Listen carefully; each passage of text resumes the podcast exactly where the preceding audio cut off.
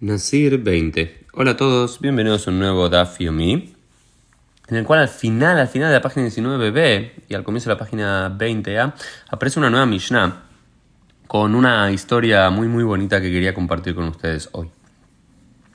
Mishenazar Nezirut Arbe Beishlim et Neziruto Beharkach Bala Aretz Beit Shama Yombrim Nazir Shloshim Yom Ubeitil El Ombrim Nazir Bat Dice hay un principio en la Mishnah que dice aquel que tuvo mucho tiempo, que hizo eh, el voto de Nezirut por un tiempo prolongado y completó aquel tiempo predestinado para ser Nezir y luego ascienda a la tierra de Israel, es decir, eh, está presuponiendo que vive en la diáspora fuera de la tierra de Israel, Beit Shammai Ombrim, Nazir Shloshim tiene que hacer otro periodo de Nazir de 30 días en la tierra de Israel.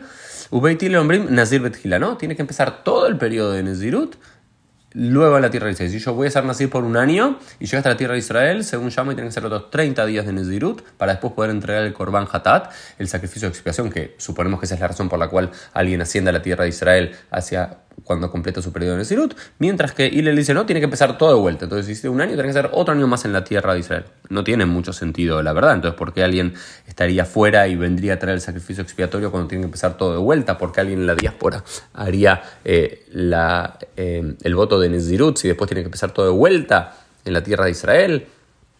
Anula la posibilidad de hacerlo en la diáspora y demás, no se entiende mucho, pero aparece una historia muy interesante de comienzo del siglo I de la era común, dice dice, había una reina, la reina parece que es una, reina que no judía, que luego se convirtió al judaísmo de la zona, que su hijo salió a la guerra. Beambra y dijo, Dice, si mi hijo vuelve de la guerra en paz, digamos, vuelve de la guerra sano y salvo, yo seré Nezirá por siete años. Esto también indica un poco, es importante remarcar, por qué la gente hacía estos votos de Nezirut o estos votos de Nedarim en general. Porque esto, digamos, le pedía a Dios algo, decir, sí, mi hijo vuelve de la guerra en paz, sí, no sé, mi marido sale bien de la operación, sí, mi hijo se salva de esto o aquello, yo haré un voto de Nazir, digamos, yo me comprometeré más con lo divino, digamos, me abstendré de esto para conseguir tal o cual cosa. Entonces yo seré por siete años. Ubab Namina Milhamá, Baitán Shanim y su hijo volvió sano y salvo de la guerra, entonces cumplió los siete años de Nezirut.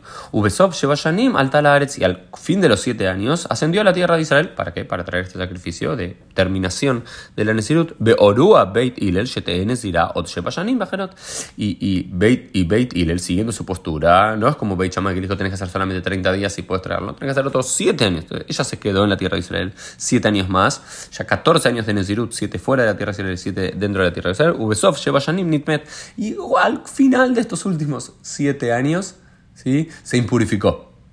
Benimtzet Nezirah Serim Behat Shana. Entonces, ¿qué es lo que pasó? Tuvo que terminar siendo Nezirah por 21 años. Una locura amar a Viudo, pero Viudo dice, no, no, no, no fue tan así, sino que solamente fue 14 años. Entonces, claramente esto es una historia, una historia de las que llamamos eh, exageradas o el más historia, estas estas historias que vienen a, problematizar, quizás de manera irónica, la posición de Beit Hillel. ¿Cómo vas a hacer que si alguien estuvo 7 años como Nazir en la tierra de Israel y viene a cumplir la, la, mitzvah de traer el corbán, tiene que...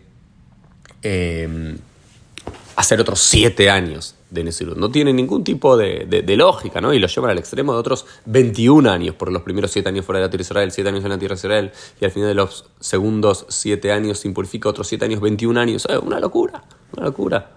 No, no, estaba pensado para así. Claramente es una historia para romper esa teoría de Beit Hillel. Y después lo que discute la quemará es que ¿Cuál es el problema con, la Golá, con, la diáspora?